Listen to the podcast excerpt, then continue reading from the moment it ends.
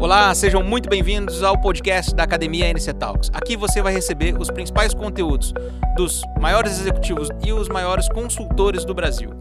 Olá, sejam bem-vindos a mais um dia de imersão de conteúdo aqui na Academia NC, que é um projeto inovador e tem o objetivo sempre de trazer muita profissionalização para todo o varejo farmacêutico brasileiro. Hoje nós estamos recebendo o consultor de empresas e também diretor de cursos e sócio do Instituto Bula, Cadre Awad. Bem-vindo, Cadre. Hoje o nosso tema é muito interessante, a gente vai dar algumas dicas para que você saiba como ganhar dinheiro com a sua farmácia. Eu tenho certeza que todo mundo vai querer saber como, não é verdade? Bem-vindo, Cadre. Obrigado, Lígia. Obrigado, Pedro, pelo convite de estar aqui participando da Academia MC.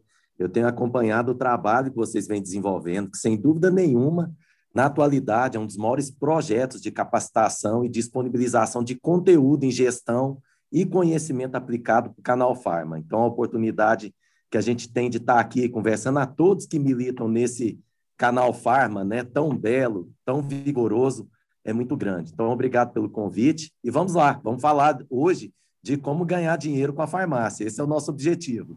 Nós é que agradecemos a sua disponibilidade em ter aceitado o convite e eu vou começar logo sem rodeios, Cadre. Farmácia traz rentabilidade? Como é que a gente pode ganhar dinheiro com ela? Traz, traz rentabilidade sem dúvida nenhuma, Lígia. Agora, essa rentabilidade só vem a partir do momento que a profissionalização da gestão acontece dentro do negócio. É, é comum muita gente falar que no passado, né, há 10, 20, 30 anos, farmácia já foi um negócio bem mais lucrativo, já foi um negócio bem mais rentável, porque não havia concorrência que existe hoje e nem tampouco o grau de exigência sanitária, né, os custos operacionais eram bem menores há 20, 30 anos atrás. Acontece que o nosso mercado se tornou muito competitivo. E com a competição veio essa guerra de descontos que assolou o nosso mercado. Então, é um mercado onde todas as empresas elas vêm se profissionalizando a cada dia. E isso vem exigindo do gestor, vem exigindo do empresário, do, dos futuros empreendedores, cada vez mais capacidade de inovação, capacidade de se profissionalizar e de se reinventar. Então, sem dúvida alguma, a farmácia continua sendo um negócio rentável. Se a gente comparar a farmácia com outros ramos de varejo, nós ainda temos um negócio extremamente lucrativo, tá? Logicamente, não tão lucrativo como já foi no passado, mas se a gente comparar com outros ramos de varejo, a farmácia, se bem administrada, ainda pode ser um negócio rentável. A única diferença, Lígia, que as pessoas precisam entender é que tudo parte do financeiro. O grande problema é que muitos empresários, muitos futuros empreendedores, eles negligenciam o controle financeiro, a parte administrativa, e às vezes tenta administrar a farmácia como administra a casa, né? Muitas vezes, muitas das vezes, a forma como a gente se comporta na nossa vida pessoal, a forma como administramos a nossa casa, ela vai refletir a forma como que a gente também vai gerir o nosso negócio. Então, se a gente tiver realmente uma mentalidade de organização, é, de controle financeiro e administrativo, já teremos um grande é, dado, um grande passo para ter uma farmácia rentável e poder ganhar dinheiro com ela. E como é que você avalia a profissionalização né, do setor varejo farmacêutico especificamente, falando de loja, aí nos últimos anos, né, ao longo do tempo? Porque como você disse, a farmácia era mais rentável, né? Havia esse mito em torno de que anos atrás ela era mais rentável do que é hoje por conta da concorrência. Então, como é que você avalia a evolução da profissionalização nessa linha do tempo? A profissionalização vem crescendo, graças a Deus. A cada dia a gente vê, percebe que o proprietário de farmácia ele vem se preocupando em fazer uma gestão baseada em indicadores. Ainda é baixo o nível com que a gente vê esse grau de profissionalização, mas a gente percebe um crescimento dessa preocupação dos donos de farmácia e dos futuros donos de farmácia de buscar capacitação para que eles possam, então, obter essa rentabilidade que a farmácia pode dar para eles. Então, é, a gente percebe isso da própria busca por conhecimento. Né? A gente lida com treinamentos aqui no Instituto Bula e com consultorias há mais de 12 anos. Né? Então, é, graças a Deus, se a gente percebe que a gente está há tanto tempo no mercado, é porque as pessoas vêm buscando. O proprietário de farmácia, ele vem se preocupando cada vez mais em saber qual que é o percentual que as despesas podem ocupar sobre o seu faturamento, qual que é o percentual ideal de CMV, qual que é o desconto que ele pode praticar na compra e na venda, enfim, né, os principais indicadores que ele precisa monitorar para ter uma farmácia lucrativa. Então a gente vê que cada vez mais o dono de farmácia, ele vem se preocupando com isso. Precisa melhorar, Lígia, precisa melhorar muito ainda. A gente tem um mercado com mais de 82 mil farmácias é, no país. Ainda é baixo o número de farmácias que praticam uma gestão que é compatível com o nível de concorrência que nosso mercado tem. Mas, graças a Deus, o dono de farmácia vem se preocupando em se capacitar. Se você pudesse dar uma dica, então, para esses empresários, quais seriam os caminhos mais assertivos para que essa gestão melhore ainda mais? Perfeito. Olha só, eu gosto de falar o seguinte: não tem como a gente falar em gestão ou administração sem evocar aqui um dos maiores nomes que o mundo já conheceu, que é o Peter Drucker. O Peter Drucker, que é considerado o pai da administração moderna. E o Peter Drucker, ele falava uma coisa interessante: uma empresa precisa ser administrada de dentro para fora. Olha só que interessante, de dentro para fora. Muitas das vezes a gente enxerga gestão só como a parte que a gente está vendo, a parte visual. Então, por exemplo, as pessoas que vão montar uma farmácia ou pessoas que já têm farmácia, às vezes se preocupam quando ela vê que o negócio não está bem, quando ela percebe que o negócio precisa de ajustes, a parte mais fácil de ajustar e mais óbvia para se ajustar para boa parte dos empresários e gestores é a parte visual da loja. É fachada, é piso, é projeto luminotécnico, né? a parte de gôndolas. E a gente sabe que isso é importantíssimo, mas a gente não consegue fazer um negócio de rentabilidade pensando nele de fora para dentro. A gente primeiro tem que pensar no resultado. Uma empresa precisa ser construída a partir do resultado que ela dá. Até porque, para a gente pensar em ações de marketing, em ações que atraiam mais clientes para o PDV, em ações que melhorem o atendimento da empresa, nós precisamos de dinheiro. Nada se faz sem recurso financeiro. É um dos decálogos do Vicente Falcone, né, que é o nosso consultor é, mais famoso no mundo, que é brasileiro, né, e o Falcone tem é, um, do, um dos decálogos dele, uma das dez regras do Falcone, ela preconiza isso. Nada é possível, não é possível construir metas sem que para isso haja recurso financeiro. Então, para todos vocês que hoje atuam nesse mercado, o conselho que eu tenho a dar, pessoal, fazer gestão de pessoas é importante, fazer marketing é importante, atender bem seu cliente é importante, mas lembre-se, a nossa empresa precisa ser construída de dentro para fora. Quando eu falo de dentro para fora, é ter demonstrativos de resultados financeiros para que você tenha capacidade de identificar o potencial de lucro da sua farmácia. A partir do potencial de lucro é, que você identificar, que você conseguir realizar na sua farmácia, você transformar isso em dinheiro no caixa. Porque eu sempre brinco: dinheiro no caixa, dinheiro na conta é que paga conta. Nós não pagamos conta com boleto, é, é, nós não pagamos boletos de fornecedores né, com produto parado lá na prateleira. Então, nós precisamos girar produto, nós precisamos transformar tudo isso em dinheiro na conta. E isso só é possível a partir do momento que nós fazemos uma gestão a partir de demonstrativos de resultados financeiros e de indicadores, ou seja, monitorar ticket médio, é, rotação de estoque, rotação de contas a receber, faturamento por metro quadrado, rentabilidade por funcionário, enfim, né, ponto de equilíbrio financeiro, é, posicionamento relativo. Pode parecer estranho, né? A gente falar em tantos é, indicadores aqui para pessoas que ainda não estão praticando todos esses indicadores que são necessários para a gente ter sucesso. Mas o paralelo que eu faço aqui, que é mais lógico, né? É a mesma coisa quando a gente está com problema de saúde. Imagina você indo ao médico e esse médico tentando diagnosticar o seu problema sem ter um hemograma, né, sem ter ali um lipidograma, sem ter um, uma dosagem de glicemia, sem ter uma tomografia, um raio-x, uma ressonância magnética, uma ultrassonografia. Quer dizer, ele pode até tentar adivinhar o problema que você tem, mas a chance dele ser o mais assertivo possível é se ele tiver esses parâmetros, se ele tiver esses diagnósticos para que ele toma, tome a decisão mais correta possível, né? E que ele consiga descobrir qual é a causa do problema que está gerando a doença que você está manifestando. No negócio não é diferente. Muita gente está tentando, Lígia, administrar a, com base no achismo.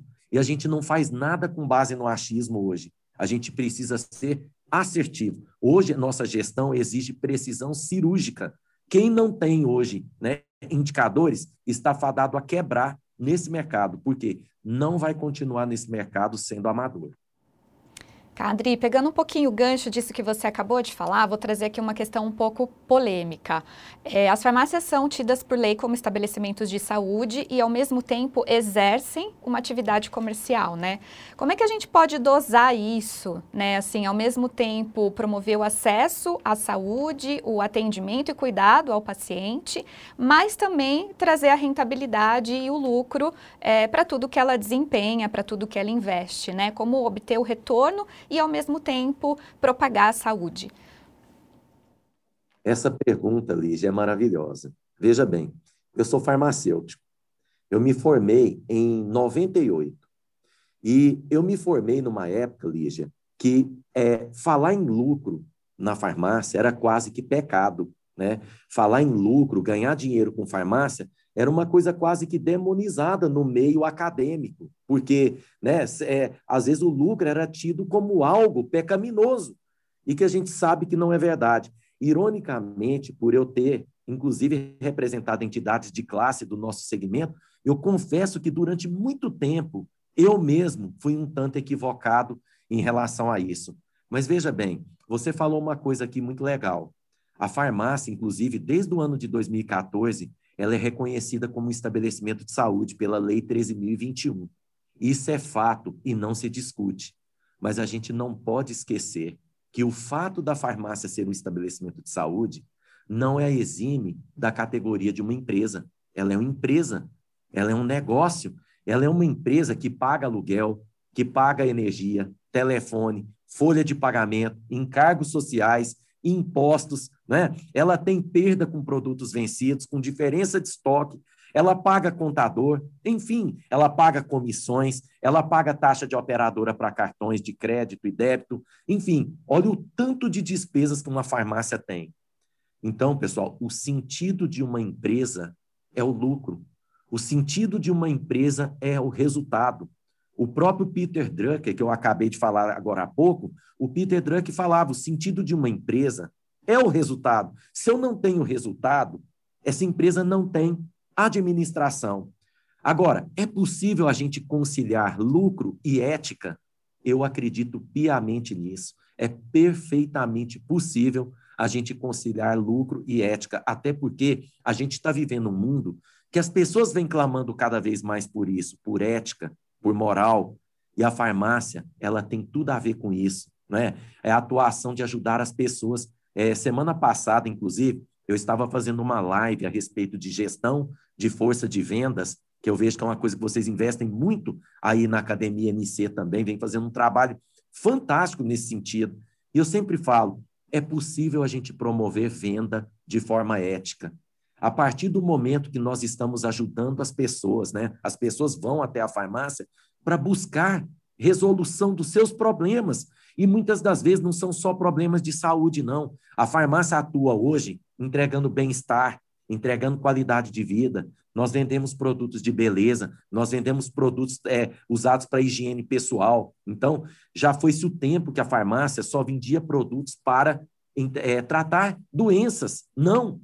O nosso conceito hoje não é apenas tratar doenças, mas é resolver problemas de, é, é, que estão relacionados, inclusive a qualidade de vida e bem-estar das pessoas. Então, eu acho que a gente pode ir muito mais além. É possível, então, a gente entregar para as pessoas resolutividade de tantos problemas, de tantas necessidades que elas vão buscar ali na farmácia e a gente ganhar dinheiro com isso, transformando a vida das pessoas para melhor. Esse é o objetivo. Então, acho que conciliar lucro e ética é perfeitamente possível se as farmácias souber, inclusive na determinação da sua missão, da sua visão, né? É importante seus valores. Isso tem que estar construído na escala de valores da empresa, na missão e nos valores e na, e na visão que essa empresa estabeleceu internamente com seus colaboradores e através também né, da política que ela vem construindo diante do seu público-alvo. Se a empresa tiver isso muito claro, é perfeitamente possível ela conciliar o fato dela precisar ter lucro com ela entregar também tudo isso que as pessoas vão buscar ali no nosso negócio. É possível e necessário, né, Cadre? É, agora, entrando um pouquinho em outro tema, a gente tem três é, segmentos aí de farmácias, né? A gente tem as grandes redes, as associativistas e as independentes. É óbvio que uma sempre tem uma vantagem competitiva frente à outra, mas no quesito rentabilidade, gestão, em como de fato ganhar dinheiro, né? A gente, você consegue é, listar para a gente aí o que muda de uma para outra? Bom, perfeitamente. O nosso mercado, então, está dividido hoje né, nas 26 grandes redes da Abrafarma. Né? A Abrafarma, que apesar de ter apenas 10% é, do número de PDVs do nosso varejo farmacêutico brasileiro, ela detém mais de 43% desse mercado em faturamento, em reais. Então, é importante a gente citar isso. Mas é interessante que a gente observar que a lucratividade das farmácias de grande porte ela é menor do que de farmácias de menor porte. A farmácia de pequeno porte, ela tem um lucro líquido final maior do que uma farmácia de grande rede. Por quê? Porque a farmácia de grande rede, ela tem um custo operacional, ela tem um, um custo logístico muito alto, né? Apesar de, de serem farmácias que têm faturamento médio na casa de 600 mil reais, se a gente pegar as 26 grandes redes da Abrafarma, nós estamos falando de faturamento médio por loja na casa de mais de 600 mil reais. Mas quando a gente vai para o pequeno e médio varejo, nós estamos falando de faturamento médio que não ultrapassa cerca de 50 a 60 mil reais. 80% das farmácias de pequeno porte têm um faturamento que gira na casa de até 100 mil reais, mas um faturamento que pode ficar na casa de 8 a 10% em média, atingindo até 12% de lucro líquido final, se essa farmácia for muito bem administrada.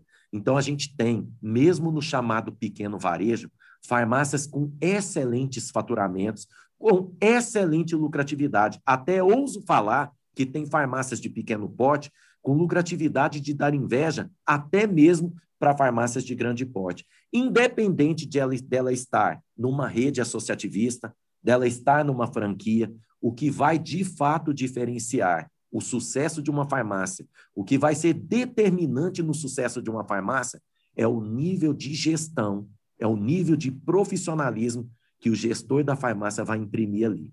É claro, eu estive já falando por diversas vezes da importância de estar hoje num grupo financeiro, como você falou, Lígia, né? Estar numa rede associativista, num licenciamento de marca, numa franquia, ajuda tremendamente, claro, esse é o sentido do nosso mercado, a gente poder estar juntos, a gente ter pensamento coletivo. Mas é importante citar que mesmo farmácias que às vezes par, é, participam de um determinado grupo associativista ou de uma franquia, a gente às vezes percebe dificuldade dessas farmácias em ter resultado. Por quê? Porque se o gestor, se o proprietário dessa farmácia, ele não aplicar os conceitos de gestão ali dentro do seu próprio negócio, não adianta esperar que uma rede vá fazer isso para ele. A rede entrega inúmeras vantagens, mas precisa partir do dono, precisa partir do gestor a implantação da gestão, do profissionalismo ali dentro do seu negócio. Então, basicamente, isso é o que acaba diferenciando é, cada farmácia, independente de ser uma grande rede, independente de estar no associativismo ou estar no chamado varejo independente, onde boa parte das farmácias não estão ligadas a nenhuma bandeira, tá? Mas quero deixar claro, independente de qual seja o segmento, a gente percebe que a farmácia pode ser lucrativa, ela pode ter resultado, mas para isso não pode faltar gestão. E quais são os erros hoje ainda cometidos né, pelos varejistas que já poderiam ter sido minimizados? Né? O que, que os varejistas ainda vêm fazendo de errado e que prejudica um pouquinho aí a performance dos negócios? Nossa, essa é boa. Essa pergunta é boa e daria para ficar falando dela duas horas. Olha só. Primeiro, ele não tem um plano de contas padrão.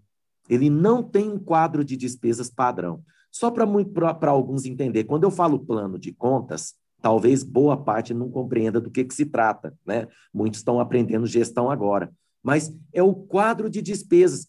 Ou seja, muitas farmácias não padronizam as despesas que ele computa, que ele categoriza todos os meses ali no seu negócio. Vou dar um exemplo. Tem muita gente que tem prédio próprio e acha que não tem que lançar aluguel, porque o prédio é próprio e a farmácia não paga aluguel. Esse é um equívoco terrível, terrível, porque mesmo sendo prédio próprio, você tem que lançar aluguel, porque se você não estivesse ocupando esse imóvel, né, com a sua farmácia, você estaria alugando ela e isso estaria te trazendo uma rentabilidade. Então, isso aí acontece por quê? Porque está misturando pessoa física com pessoa jurídica, que talvez, Lígia, é o erro mais comum que a gente ainda percebe. Farmácias que misturam PJ com PF, pessoa física com pessoa jurídica, acaba misturando até as despesas pessoais com as despesas da empresa, não consegue separar isso mais. Então, um erro grave, um erro crasso que acontece hoje. Outro grande erro, é, a farmácia tem perdas com produtos vencidos e diferença de estoque, a diferença entre o estoque físico e o estoque é, no sistema, que é o estoque virtual. E ela não tem formas de apurar esse estoque, essa diferença de estoque, todo mês, lançando ela como despesa fixa do seu negócio. Eu vejo que boa parte das farmácias, mais de 76% das farmácias que a gente já pesquisou até hoje, elas não lançavam a perda com estoque, ou seja, a diferença entre o estoque físico e virtual, como uma despesa fixa do seu negócio. Outra coisa que acontece comumente, as farmácias não fazem um lastro de RH, ou seja, elas não fazem uma provisão de RH, que é a questão do pagamento do 13º, pagamento de férias e pagamento de rescisões trabalhistas. Ela não forma uma provisão para isso olha só, que deve ser distribuída ao longo dos 12 meses do ano e representa cerca de 18 a 25% da folha de pagamento total da farmácia. Então, é um erro.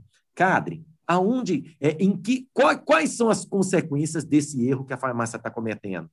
Quais são as consequências desses erros todos que você acabou de falar aqui? Não computar aluguel, mesmo é, quando o prédio é próprio, não computar despesa com é, diferença de estoque, não fazer essa, essa provisão de RH o dono da farmácia está enxergando seu lucro errado.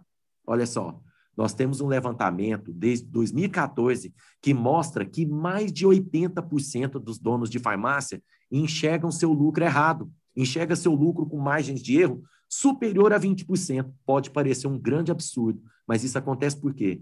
Por conta disso que eu acabei de falar.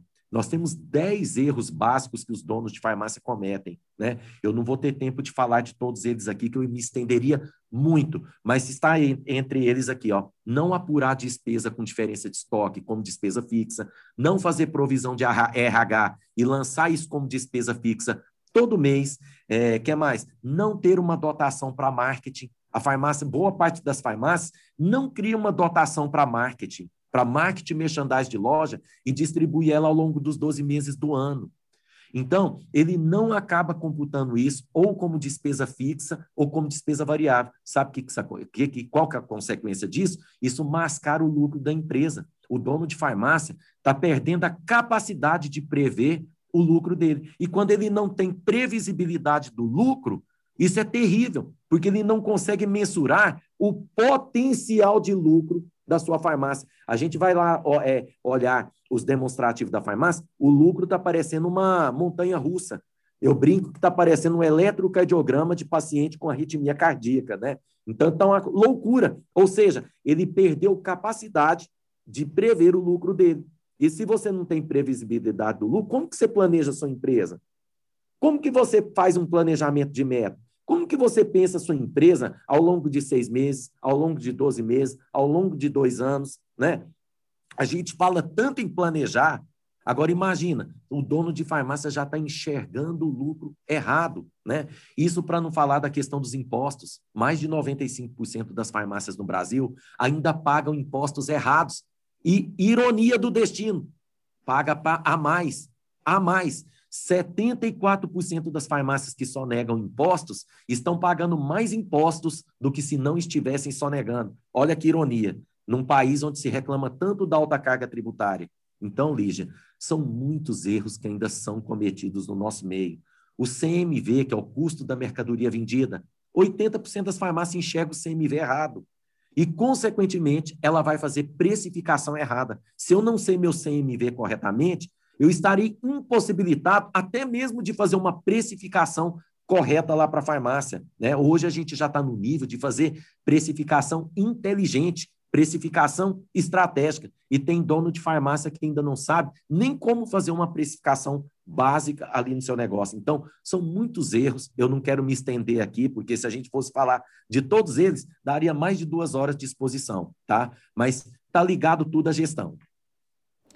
Cadri, como é que a gente sai é, dessa relação transacional, né, somente de compra e venda, e consegue também passar um pouquinho de valor para os clientes, né? Como que a gente passa essa percepção de valor do negócio como um todo para os nossos clientes que estão ali no dia a dia é, nas lojas? Você quer ver um exemplo disso, Lígia? Um exemplo claro, a, a relação de compra e venda, né? É interessante. Eu vejo muito dono de farmácia se preocupar com o que o concorrente está fazendo. Ele acredita que o concorrente só está tendo condição de vender determinado produto por um preço X porque ele pagou mais barato do que ele. Né? É, é, a gente faz muito treinamento é, através de laboratórios, como é, dos, do grupo MC, através de distribuidoras, né? E às vezes eu vejo o dono de farmácia reclamar assim: ah, mas eu não consigo concorrer é, lá com o meu concorrente, porque ele está vendendo determinados produtos até mais barato do que eu paguei lá para a distribuidora. Então, a gente vê uma preocupação excessiva com o que o concorrente está fazendo, quando, na verdade, a farmácia não sabe nem o que, que está acontecendo ali dentro do seu próprio negócio. Hoje, muito dono de farmácia, equivocadamente, ele faz até um determinado leilão com seus fornecedores, ele deixa de comprar de fornecedores estratégicos, ele deixa de comprar de fornecedores que são parceiros por conta de uma diferença de meio por cento, de 1% no desconto, não é? sendo que, na verdade, esse parceiro, muitas das vezes, está entregando muito mais valor, está entregando muito mais vantagens é, para a farmácia do que determinados outros fornecedores. Mas por que, que ele comete esse tipo de erro, Lígia? Porque ele não tem mensuração dos seus números, ele não faz análise dos seus dados, né? É comum a gente falar, ver, ver dono de farmácia falar assim: ah, cadre, farmácia não tem jeito, não. Farmácia é comprar mais barato e vender mais barato. Acabou. É só isso. Farmácia é comprar mais barato e vender mais barato. Se você não consegue comprar mais barato e vender mais barato, você está ferrado. E não é verdade, né? Se farmácia fosse só comprar mais barato e vender mais barato, a gente não teria visto tantas grandes redes de farmácia quebrarem como a gente viu aí nos últimos 10 anos. Né? Então, a gente sabe que o fato de muitas vezes ser grande pode até propiciar vantagem competitiva, mas a gente sabe que ser pequeno, mas ser eficiente, ter uma gestão muito centrada, pode ser a maior diferença entre fracassar e ter sucesso nesse mercado. Então é muito importante fazer essa observação que eu fiz aqui. Para a gente finalizar, Cadre, já está chegando ao final aqui, passou muito rápido, né? São tantas informações interessantes aqui que o tempo é, voa. Eu queria que você pontuasse para a gente se a pandemia trouxe um cenário favorável é, para as farmácias, elas conseguiram ficar com a saúde financeira um pouco melhor, né, já que aumentou aí a venda é, de medicamentos. E como que a gente pode se preparar para uma situação adversa como essa, né, de força maior, uma situação pandêmica? Então, qual é a importância de ter aí o caixa é, com saldo positivo?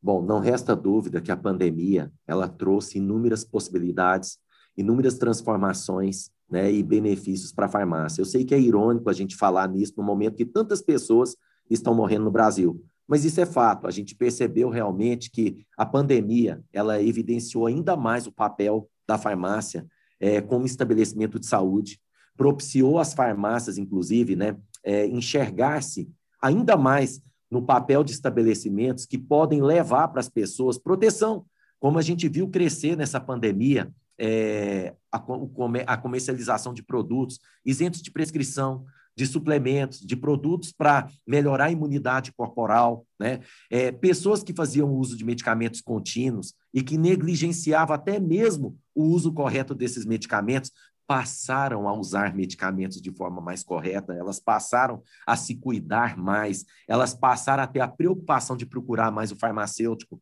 lá na farmácia, se orientar mais. As farmácias que souberam aproveitar essa oportunidade estão colhendo os frutos agora. Inclusive, nos momentos de isolamento e distanciamento social, como está acontecendo agora novamente, com essa segunda onda, onde as pessoas deixam de frequentar mais os grandes centros ou centros, seja das cidades de grande porte ou de pequeno porte, e começam a é, é, é, explorar mais as farmácias de bairro, as farmácias de periferia. Então, a gente tem movimentos contrários também acontecendo algumas farmácias perdendo, que estão localizadas em centros, que estão localizadas em galerias, localizadas em shopping centers, e outras farmácias ganhando através dessa mudança no perfil de compras, essa mudança no fluxo é, do, do consumidor, né? farmácias explorando mais o digital, né? a gente sabe que o e-commerce, o marketplace ganhou grande evidência nessa pandemia, enfim, oferecendo muitas oportunidades de negócio para quem tem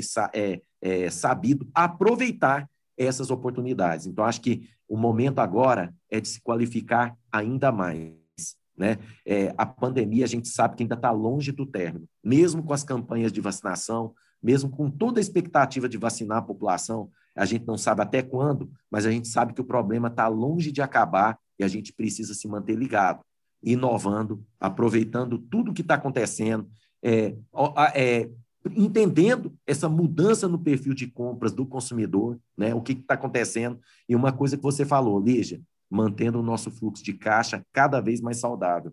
Eu falei isso desde o início da pandemia. Cuidem do fluxo de caixa de suas empresas, né? A, a farmácia tem que pensar no seu fluxo de caixa para no mínimo seis meses, no mínimo. Mas, se possível, pensar para 12 meses, melhor. Você estará preparado, seja para essa ou seja para qualquer outra eventualidade que a gente venha a ter no nosso mercado, mesmo sabendo que o varejo farmacêutico é um varejo pujante. É o primeiro, é o último a entrar numa crise e é o primeiro a sair dela. Mas a gente não pode abaixar a guarda. Temos que estar ligados o tempo todo se a gente quiser ter uma farmácia antenada com todas as mudanças que o nosso mercado vem exigindo da gente. Cadri, super obrigada pela sua participação. Com certeza os seus insights foram poderosos e vão contribuir muito aí para o futuro dos negócios de todos os varejistas que estão nos acompanhando, do setor como um todo, né? Você quer deixar uma mensagem de agradecimento, de encerramento? Eu quero agradecer, Lígia, ao seu convite, ao convite do Pedro para participar aqui desse dia, né? Tão bacana aqui na Academia NC, de poder mais uma vez, né, tá batendo papo sobre gestão que eu gosto, acordo todos os dias e durmo todos os dias, né, falando de gestão é, para tantas pessoas que militam nesse nosso mercado. E dar os parabéns por esse projeto inovador, por esse projeto grandioso da Academia NC, que vem levando conteúdo e conhecimento de valor para todo o canal Farma. Muito obrigado pela oportunidade. Nós é que agradecemos. Até a próxima. Muito obrigada a todos vocês que estiveram aqui conosco na nossa audiência. Continuem acompanhando todos os conteúdos que nós temos aqui no nosso canal, que tem muita coisa interessante pela frente. Até mais.